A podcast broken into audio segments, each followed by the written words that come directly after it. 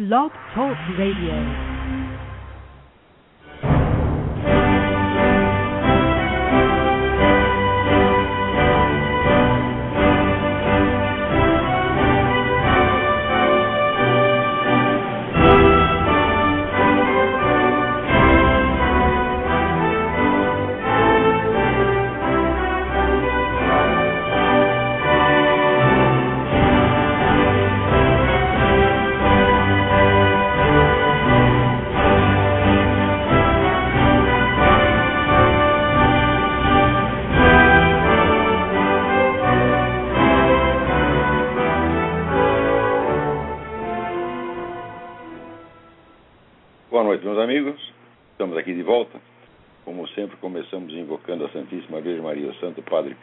Pietrantina, porque roguem a Deus que nenhuma injustiça se cometa nesse programa.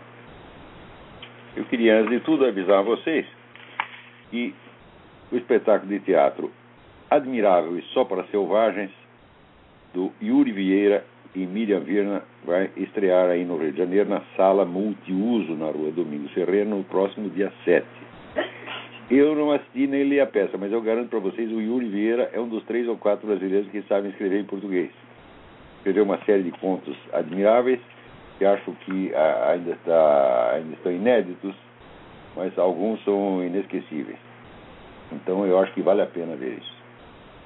Bom, o assunto da semana é evidentemente é, esse, a decisão do governo brasileiro de não extraditar o Cesare Battisti. É a decisão que era absolutamente inevitável, segundo pelo meu entendimento da coisa. O Lula estava só enrolando para fazer isso bem no finzinho do mandato. Que no Brasil antigamente tem aquele dito racista de que preto se não caga na entrada, caga na saída. Que preto uma pinóia, meu filho. É brasileiro, brasileiro. Pode ser descendente do que seja, africano, japonês, alemão, polonês virou brasileiro, o sujeito aprende a fazer direitinho. E o Lula mostrou, né?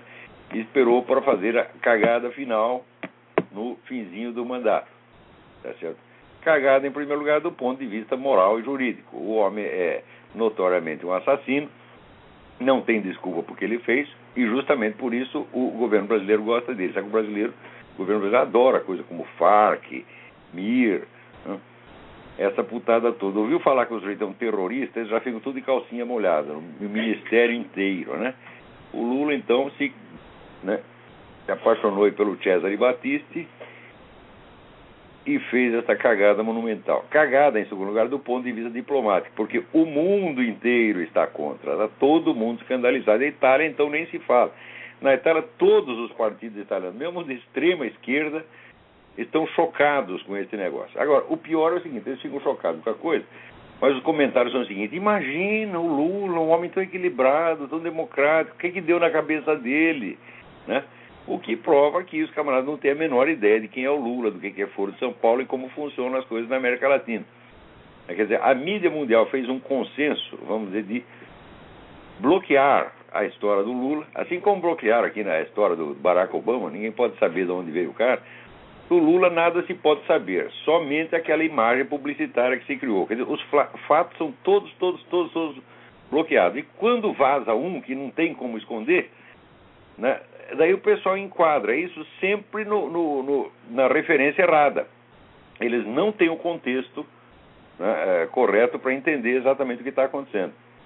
É, essa decisão contra o Cesare Battisti faz parte, vamos dizer, de uma estratégia de apoio sistemático ao terrorismo e ao nar... preste atenção, e também ao narcotráfico. Você lembra outro dia que prenderam a concorrente das Farc.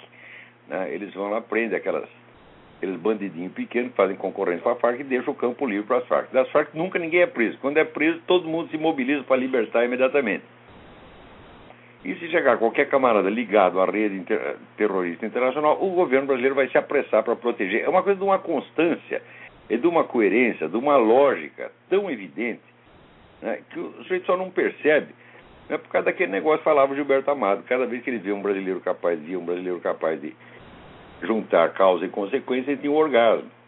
Isso quer dizer que o Gilberto Amado viveu num estado de privação ascética né, admirável, uma vida franciscana jamais teve orgasmo na vida, né? E eu também, é que eu não adotei, graças a Deus, não adotei esse critério, né? eu não condiciono orgasmos a esta coisa impossível. Tá certo? Eu já sei que os caras nunca vão entender nada mesmo. Né? E você dá uma conta de 2 mais 2, o sujeito leva 35 anos para completar. Né? E os fatos, então você empina um fato, dois fatos, três fatos, quatro fatos, cinco fatos, cinco mil fatos. Os caras não tiram conclusão nenhuma, nenhuma, nenhuma, nenhuma. No caso brasileiro, não tem desculpa. Por quê? O pessoal sabe do Foro de São Paulo, já foi aí anunciado, eu estou falando disso faz 15 anos.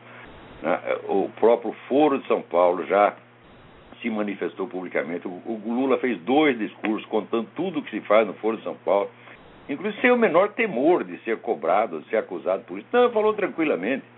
Né?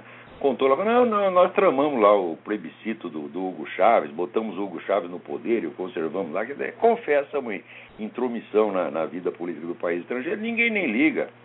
Né? O brasileiro virou uma espécie de imen complacente né? aceita até piroca de rinoceronte e não sente absolutamente nada. Né? No dia seguinte está intacto. É, uma, é como diz o cara, é uma resiliência formidável. Né? O Brasil tem resiliência anal. Então, agora, os estrangeiros, coitados deles, não têm culpa, porque eles não recebem informação mesmo. Porque, evidente, sabe, sabe o que é correspondência estrangeiro? Correspondência é o estrangeiro é o sujeito que dorme até duas horas da tarde, né? Ele acorda, lê um ou dois jornais locais, faz um resuminho e, e manda para a redação. É isso que eles fazem. Então, correspondentes, correspondentes da Itália, da Alemanha, da Inglaterra, no Brasil, o que eles fazem é isso. Quando aparece o sujeito trabalhando um pouquinho mais, que nem o Larry Rotter trabalhou, descobriu umas coisas, vira um escândalo nacional. Descobriu que o presidente bebia. Ah, também descobriu depois que o Leonel Brizola. Veja, o Leonel Brizola escreveu um artigo a respeito na Veja. Então, né, quem é que não sabe? É, mas esse negócio de Foro de São Paulo, ninguém está informando o mundo. Quer dizer, há, há, realmente um bloqueio. Isso aí só se explica pelo fato de que cinco ou seis potentados, né, e que dirigem a ideia de nova ordem, a aplicação da ideia de nova ordem global, compraram todos os jornais da Europa, os principais jornais da Europa, dos Estados Unidos, os principais canais de televisão. Então eles né, selecionam o que pode sair e o que não pode sair. Né? Então, o Foro de São Paulo continua oficialmente inexistente. E o Lula né, é uma espécie de. é o Fernando Henrique Cardoso de barba, de acordo com o entendimento deles. Né? Ai, ai, ai. Aqui, ver aqui uma pergunta. Marcelo me pergunta. Uh, professor, realmente eu vi seu programa está me ajudando muito, pois sou advogado criminalista e todos sabem que o estudo de direito está ligado ao estudo da filosofia. Em oito anos de governo do PT, o consumo de drogas aumentou, o tráfico aumentou. Isso está ou não ligado às Farc com o PT ou é coincidência? Não, isso não é coincidência de maneira alguma, porque as Farc têm o monopólio do tráfico de droga no Brasil. Elas entram e saem do Brasil a hora que quiserem, inclusive trocam tiro com um soldado brasileiro na fronteira. E não, quando isso noticia, é uma notinha de cinco linhas na, na página 325 do jornal, ninguém fica sabendo, pô. Mas existem fontes e a gente tem dizer, todo acesso a ela. Quer dizer, a atividade das Farc é bastante conhecida. Se você dá uma espiada ali na, na, na, na mídia colombiana, tudo que as Farc estão aprontando está lá, tudo noticiado. Dizer, só não, não fica sabendo quem não quer. Né? Quer dizer, se tem algum correspondente brasileiro na, na, na Colômbia, bom, esse não lê nem mesmo o jornal. Então não, não tenha a menor dúvida. Ah, inclusive, veja, o Brasil é o único país da América Latina em que o consumo de droga está aumentando. Né? Agora vem aqui o governo do Rio se gabar de que o número de assassinatos e roubos caiu no Rio de Janeiro após as ações que eles fizeram no, ali no, no Morro do Alemão. E, bom, é, de um lado tem que cair mesmo, quer dizer, o, o, os agentes ali do narcotráfico tiveram que se reestruturar, foram para outros morros, estão tentando uh, reorganizar a bagunça. Depois vai começar tudo de novo. Mas mesmo essa diminuição, que foi assim, o número de homicídios diminuiu 14%, note bem, os caras são cínicos. O número de homicídios diminuiu 14%, mas o número de tentativas de homicídio aumentou muito mais. Então o que houve é que houve mais homicídios fracassados. Né? É apenas, isso se explica apenas pela incompetência dos assassinos cariocas. Né? Então, essa diminuição aí que os caras ficam se gabando, isso aí não significa absolutamente nada, nada, nada, nada. Agora, quem, quem é que vai acreditar em Sérgio Cabral, meu Deus do céu? Sérgio Cabral é uma nota de R$ reais e meio. Você aceita se você quiser. Agora, também aqui, outro dia saiu no Diário do Comércio um, um artigo que eu recomendo para vocês, da Ivone Zeger, por informa pela informação, quer dizer, eu não sei se eu. É que eu concordo, não é que eu concordo com o que ela está dizendo, mas as informações são importantes. Diz ela aqui: uma grande revolução pode estar prestes a ocorrer nas normas que regem as relações familiares, caso venha a ser aprovado o projeto de lei número 2285-2007, que cria o chamado Estatuto das Famílias. Ora, você vê que coisa. Antigamente, as famílias né, e a estrutura familiar era resultado de uma longa evolução histórica. Né, quer dizer, conforme os valores e os hábitos da sociedade, as famílias se estruturavam de uma maneira que, inclusive, que espontaneamente correspondia às necessidades eh, socioeconômicas da região. Por exemplo, em certas famílias de camponeses, né, uma vez conheci uma velhinha mexicana que ela teve 18 filhos, todos homens. E daí ela dizia assim: La necessidade a separar hijos machos. Quer ela precisava um monte de homem lá para ficar capinando a terra e então saiu 18 filhos. Agora, se você trabalha no escritório, é um bancário e mora num apartamento de quarto e sala, né, você, muito provavelmente você não vai ter 18 filhos, você não tem nenhum de colocar. Então a família diminui, vira a família nuclear característica do, do meio urbano. Isso sempre foi assim. Ninguém disse que a família pode ser assim. Quer dizer, cada um sabe onde ele aperta o sapato. Se você precisa ter 18 filhos ou nenhum. Todo mundo sabe. Agora não, meu filho. Agora a estrutura familiar é inventada por decreto. Quer dizer, o governo diz, agora as famílias são assim, assim, assim, assim. Mas o que, que é isto, minha gente? É a sociedade que tem que dizer para o Estado o que, que ela quer, e não o Estado tem que inventar um modelo familiar. Agora, o modelo aqui é muito esquisito, porque, então, Primeiro tem a questão das uniões homossexuais, né, que o Estatuto das Famílias propõe que pessoas do mesmo sexo passem a ter seus relacionamentos reconhecidos como união estável. Peraí, peraí. Que relacionamento entre as pessoas do mesmo sexo?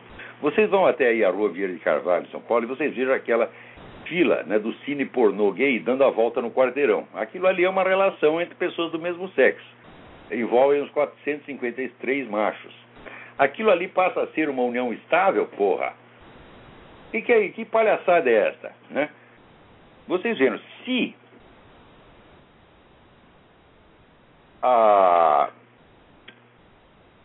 a monogamia estável prevalecesse entre os homossexuais, não haveria saunas gays, não haveria cine pornô gay, tá não haveria clube gay.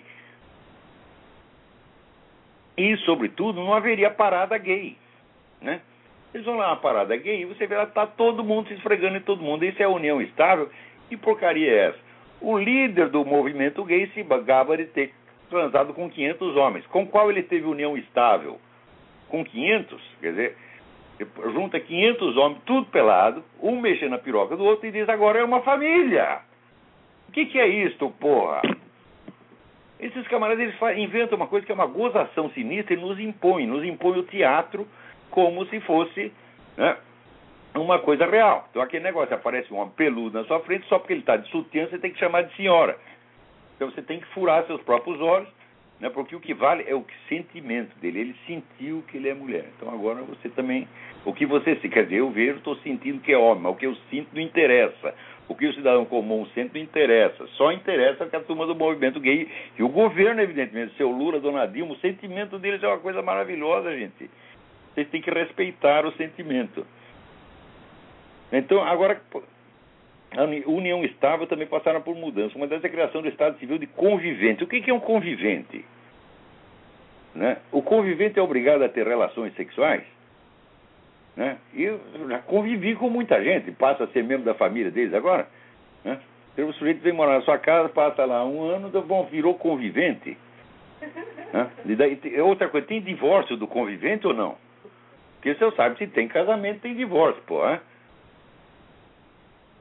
Ou em suma, eu disse para vocês, olha, eu já disse anos atrás, essa é ideia de casamento gay, ela veio para bagunçar o direito de família de alto a baixo. Está aqui, agora é a bagunça oficial. Oficial. Olha, seu Lula, nós vamos fazer essa mesma bagunça na sua família. Vamos lá entrar, né? E bagunçar suas relações com a dona Marisa. Você vai ver o que é bom para tosse. Agora aqui, ó. O homem da, do outro mundo é possível, né? líder François Huttard, padre, sociólogo belga, 85 anos, e era candidato a Prêmio Nobel da Paz, né? ele confessou que ele comeu, não por via anal, não por via oral, um menininho, uns anos atrás, e ele admitiu que, não, comeu não, tocou as partes íntimas do menor em duas ocasiões. E ele mesmo se qualificou de irreflexível e irresponsável. Que coisa, hein? Você lembra aquele professor que tinha no Brasil? Esqueci o nome do sujeito, era um filósofo francês famosíssimo, guru de meio mundo no Brasil. Depois se descobriu que o cara comeu tudo quanto é menininho no Brasil. No Brasil é fácil, meu filho. Comer menininho, menininha, pô, aí é o paraíso do turismo sexual pedófilo. Esqueci o nome do filho da puta. Né? Por falar em filha da puta acadêmico, tá aqui, o professor Marcelo Hermes me manda mais um negócio acachapante aqui. Comparação acadêmica da USP e UNB com cinco universidades top do primeiro, do primeiro mundo. Assim, pelo, pelo número de publicações citadas porque você publicar trabalho científico não quer dizer nada, né? Quer dizer, esse é papel pintado. O que interessa é saber se este trabalho que você publicou foi considerado útil por outros estudiosos. Então, o que vale não é o nome de publicação, mas o nome de citações, quer dizer, quanta atenção aquilo despertou entre outros cientistas. O cientista não vai ler trabalho acadêmico por diversão, ou porque você é bonitinho. Não, ele vai ler porque ele precisa da informação que você está dando. Agora, se ele lê lá o resumo, né? O resumo não tem novidade nenhuma, por nenhuma, ele não, não vai ler aquela porcaria. Então, e muito menos vai citar. Então, a diferença dizer, entre a produção da USP né, e a de outras cinco universidades, que ele põe aqui, Stanford, Yale, Princeton, Cornell e Oxford, né, comparou com a USP e a UNB. A diferença, olha, mais ou menos assim. Para cada duas citações que tem da USP, tem dez de uma dessas universidades. Então, quer dizer, ninguém está prestando atenção na produção científica brasileira e não está prestando atenção com justa razão. Dê, dê, dê uma olhada no site do professor Marcelo Hermes, que é, sempre tem informação interessante a respeito da, do estado de coisas no mundo acadêmico brasileiro. É http dois pontos, barra, barra, cienciabrasil.blogspot.com. Né? Agora, é interessante que o nosso amigo Alejandro Penha Clusa continua lá preso na Venezuela sob a acusação mais estapafúrdia de que ele, teria, ele seria o contato de um terrorista, né? E suposto terrorista, que até agora foi acusado apenas de roubar um automóvel, né? Esse foi o grande crime que o cara cometeu. E eles interrogaram o fulano na Venezuela e mandaram para Cuba. Então isso aí está inacessível. Nem o juiz do processo pode ver o cara. Essa é a testemunha né, e disse que o Alejandro teria dito, né, não sei sabe se ele disse mesmo, mas o governo o venezuelano diz que ele disse que o, o Pérez Cruz é o contato dele. O que quer dizer ser o contato? Né?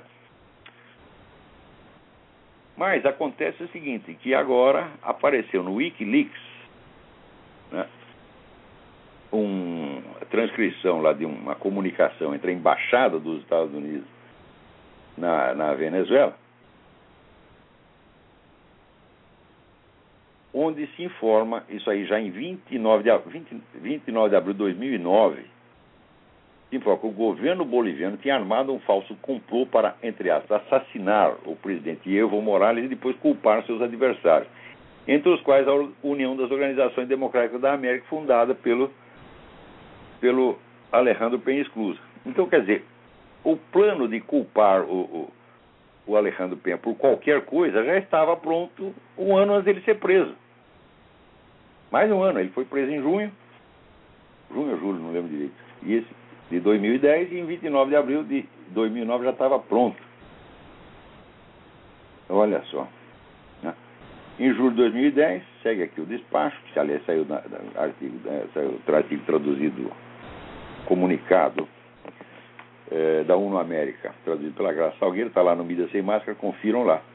em junho de, 2000, julho de 2010, o governo venezuelano seguiu exatamente o mesmo roteiro. Inventou uma trama sobre uma suposta célula terrorista, seria dirigido por um estrangeiro de nome Chávez Abarca, e, segundo o governo, pretendia assassinar Hugo Chávez. Olha, eu também pretendo assassinar Hugo Chávez. Quem não pretende, porra? Todo mundo pretende assassinar Hugo Chávez. Mas eu não sei porquê. Eles poderiam me emprestar Hugo Chávez por cinco minutos. Eu, eu não daria o tiro nele, não. Eu jogaria na privada. É. Agora aqui, você veja. A, a União Europeia está distribuindo para as crianças da escola um planejador escolar, uma espécie de calendário escolar, né? onde ali estão assinaladas todas as festividades religiosas, né? o Eid al-Fitr, que é o fim do, do, do, mês do Ramadã, né? a Hanukkah, a festa judaica, um monte de festas, só não tem o Natal. Quer dizer, o Natal foi suprimido, não é para as crianças saberem que existe Natal. Agora, se você disser que isso é discriminação, eles não aceitam que existe a discriminação da discriminação. Você, para tornar-se um discriminado, você precisa ter condições muito especiais. Você precisa ser um protegido da, da, da elite globalista. Senão você não tem o direito de ser discriminado, por mais que discriminem. Agora, aqui o Rodrigo José me manda uma carta. É, sobre, sobre a situação da educação universitária no Brasil. Ele pretende me formar em filosofia, é, pra, é, mas a verdade é que quando somos ignorantes em assuntos que outros dominam, esses outros nos dominam e podem nos manipular. Mas acredito que hoje em dia, é, mais hoje em dia, em ética profissional. Tá, pá, pá, pá, pá, É, se refere aos formadores de opinião que estão formando a maneira como pensa a sociedade moderna futura, os futuros intelectuais como Emir Sader, Mariana Soaí, João Carlos Kifuri, Quartinho de Moraes e muitos outros. A minha pergunta é, como um aluno de uma universidade como a USP ou a Unicamp vai debater, vai se dar conta de que, está sendo ensinado, de que aquilo que está sendo ensinado não é verdade? É, o que me preocupa é como saber distinguir esses parasitas intelectualóides que estão em massa nas universidades e conseguem ter mais conhecimento que os outros mudar seus modos da história. Ora, ter mais conhecimento do que o aluno recém-chegado é coisa mais fácil. Qualquer professor tem, por definição. O problema é o seguinte: é o quanto. Ele tem apenas o suficiente para te enganar e assustar, então é evidente que é um charlatão. Agora, o que eu recomendo é o seguinte, que eu sempre recomendei aos meus alunos, você estude rapidamente e fique sabendo mais do que eles, e em seguida não o respeite mais. Quer dizer, cobre, exija, desmascare. Você pensa que vai prejudicar a sua carreira por causa disso? Não, já. Vários alunos meus já testaram, quer dizer, estudaram a matéria profundamente, quando o professor falava besteira, ele falava, não, professor, não é assim, é do outro jeito. Corrigiu o professor todo dia. O professor ficava aterrorizado e dava 10 para o sujeito até o fim do curso. Ele não vai querer se meter e enfrentar um leão, tá certo? Então, o segredo é o seguinte, não, não tem fórmula mágica, você tem que estudar mais do que os caras. O que eles falaram, você anota e você vai lá na bibliografia e confere. Sempre procure encarar o mesmo assunto desde três ou quatro ou cinco ou dez pontos de vista diferentes. Se eles não te dão as fontes para isso, você mesmo vai ter que procurar. Ou, se é o caso, pergunta para mim. Ah, o cara recomendou um livro que diz tal coisa, quero um livro que diz o contrário. Eu indico um. Também aqui, o, o meu Rodrigo José pergunta: qual é a receita para se tornar um bom filósofo verdadeiro intelectual hoje em dia? Eu falo, olha, as condições da vida intelectual, eu acho que a primeira delas, né, é, você tem que ter amplitude de conhecimento, quer dizer, você tem que se interessar por todos os campos que são correlatos àquele que mais lhe interessa. Se você está interessado, por exemplo, em letras, você vai ter que estudar história, você vai ter que estudar ciências sociais, você vai ter que estudar filosofia, tem que estudar religião, tudo aquilo que dá o contexto do que você está estudando. Mas acontece que é o seguinte, uma vez num curso no Paraná, eu disse aos alunos que dizer, um estudioso acadêmico, para ele se manter atualizado, ele tem que ler 80 livros por ano. Metade da sala desmaiou, outra metade saiu correndo. Ah, professor, isso é muito brutal, 80 livros por ano. Né? Então, eu falei, mas isso aí é o mínimo, isso é o que se deve fazer. Você, eu lembro do tempo do Zé Guilherme Melchior, o Zé Guilherme Melchior lia livro pra caramba, ele citava todos, botava lá, edição, parte. O pessoal achava ruim. Eles falaram, não, isso aí é exibição. Falaram, mas peraí, eles não sabem nem que você citar as fontes é, faz parte das, da, da, das obrigações né, do acadêmico. Então, e sobretudo eles ficavam mordido porque o Zé Guilherme Arquiol tinha lido coisas que eles jamais iam ler na vida. Aí comigo faz a mesma coisa, também cito as coisas, eles ficam mordidos. Né? Daí leva assim, depois eu cito um livro, dez anos depois aparece um monte deles citando o mesmo livro como se fosse pela primeira vez. Né? Então, a primeira coisa é amplitude. Segunda coisa, você tem que estudar, sobretudo, os problemas que você sente como problemas verdadeiramente importantes, não só objetivamente na história, mas que são importantes para você. Quer dizer, aqueles nos quais você possa assumir uma responsabilidade pessoal. De modo que você trate esses problemas com a seriedade, aquela seriedade feroz com que você trata de um problema pessoal. Evitando você fingir interesse, aquele interesse fingido, que é só por curiosidade acadêmica ou por exigência curricular. Quer dizer, tem coisa que você estuda só porque o professor mandou. Tá certo? Mas tem outras que você vai estudar porque são realmente importantes, porque você sente a importância disso e você decidiu dedicar a sua vida a estudar aquele problema. Com toda a seriedade, você tem que pensar assim, como se o problema fosse um paciente que está na mesa, semi-morto, e você é o cirurgião que vai cuidar. É, é isso que falta no Brasil. Pessoal, é, o interesse que as pessoas têm pela, pelos problemas que elas discutem no Brasil é puramente fingido, é só para parecer bonitinho na frente dos outros. Não há um interesse, verdadeiro interesse pessoal. Agora, eu digo assim, como é que um homem de mentira pode encontrar a verdade? Quer dizer, se você não tem uma atitude existencial séria, verdadeira, sincera, tudo o que você fizer na, na esfera intelectual vai ser tudo besteira, é tudo futilidade, é uma bolha de sabão. Então, o segredo para ser dizer, um bom filósofo, um bom intelectual, é o mesmo segredo para você ser uma boa pessoa, para ser um bom ser humano, para ser um bom cidadão. É honestidade e sinceridade, acima de tudo. Né? Agora também, outra dúvida aqui da mesma ordem. O Luiz Felipe Anselmo, ele diz que está organizando a lista do livro para ler, ele está confuso quanto à ordem da leitura. Né?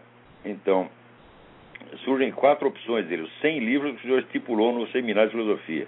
As apostilas do seminário, autobiografias diversas, a história da literatura ocidental do Carpo. Ele quer saber por onde eu começo. Começa por tudo ao mesmo tempo, Luiz Felipe. Hã? Não tem que, eu não vejo por que ter ordem na leitura. Ordem na leitura não existe. Não existe ordem na leitura e também não existe ordem para escrever. Né? Você vê, se você pegar os grandes escritores, como é que eles escrevem livro? Eu digo, eles escrevem um pedacinho conforme eles aparecem na cabeça. Daí guarda aquele pedacinho. Dois anos depois aparece outro pedacinho e ele anota aquele pedacinho. Depois de um tempo ele vê que ele escreveu um livro. Ele junta os vários pedacinhos e escreveu um livro. Pascal escrevia assim, ele tinha um monte de Sabe essas tipo agulha que tem na, na, nas padarias, né? Para pendurar nota fiscal, ele tem um monte daquelas agulhas em cima da mesa. Então ele escrevia um negocinho, grudava na agulha. Depois escrevia outro, grudava na agulha. De vez em quando ele mudava a ordem. Né? Ah, o livro vai ficar melhor desse jeito. Infelizmente Pascal morreu antes de achar uma ordem definitiva. Mas era assim que ele escrevia. Muitos escritores, ninguém escreve um livro com começo, meio e fim. Então, os seus estudos também não têm que ter começo, meio e fim, meu filho. O que interessa não é a sequência temporal, é a ordem estrutural que você dá depois. Você tem o princípio de organização da inteligência não é, vamos dizer, a, a colocação dos estudos em série. Isso não existe. Tá certo? Então, por exemplo, é, eu mesmo, se eu estou lendo um negócio e me surge uma dúvida ali, eu paro aquela leitura e vou ler uma outra leitura, vou ler um outro livro que vai complementar aquilo. Depois eu volto ao primeiro. Eu estou sempre dando, dando voltas. Quer dizer, nenhum livro esgota o seu assunto e nem o aborda por todos os lados necessários, mas a nossa curiosidade não segue necessariamente a ordem do livro, não é? Então agora, estou lendo até um romance, o romance do Malachi Martin, que se chama Windswept House, é um livro sobre a crise na igreja. Aquilo aí tem tantas referências, tantas referências externas, que você é obrigado a ler uns 50 livros em volta do livro para você entender bem do que, que ele está falando. Então, não tenha medo de fazer isso. Você está lá lendo um livro, para para ler o outro, se for necessário, e depois você volta. O negócio é assim, não perder o fio da meada, quer dizer, você ter uma, aquela atenção sincera, sem a qual a memória não existe, né? a memória não funciona. A memória é fruto do interesse, e quanto mais interesse você tem por uma coisa, mais facilmente você vai guardar na memória. E se você não se interessa, é uma estupidez querer guardar na memória. A memória é um elemento seletivo e ela já é o primeiro princípio de estruturação do conhecimento a memória mesmo se incumbe de selecionar e colocar ordem, criar associações, criar como se fosse série de gavetinhas, de categorias nas quais você vai enquadrar os, as várias informações. Então, é, deixa, deixa a memória trabalhar e deixa que ela siga a curva do seu interesse real. É só isso o, o segredo. Tem coisa que não é para organizar muito, não. Como diz o italiano, queste cose hanno bisogno di un po' di confusione. Essas coisas precisam um pouco de, de confusão. Né? Então, eu acho que hoje, olha, quer saber como é fim de ano? É, os nossos assuntos aqui são meio, meio escassos. Escassos. Hoje, então, eu vou parar o programa por aqui mesmo. E segunda-feira que vem estamos de volta. Até a semana que vem. Muito obrigado.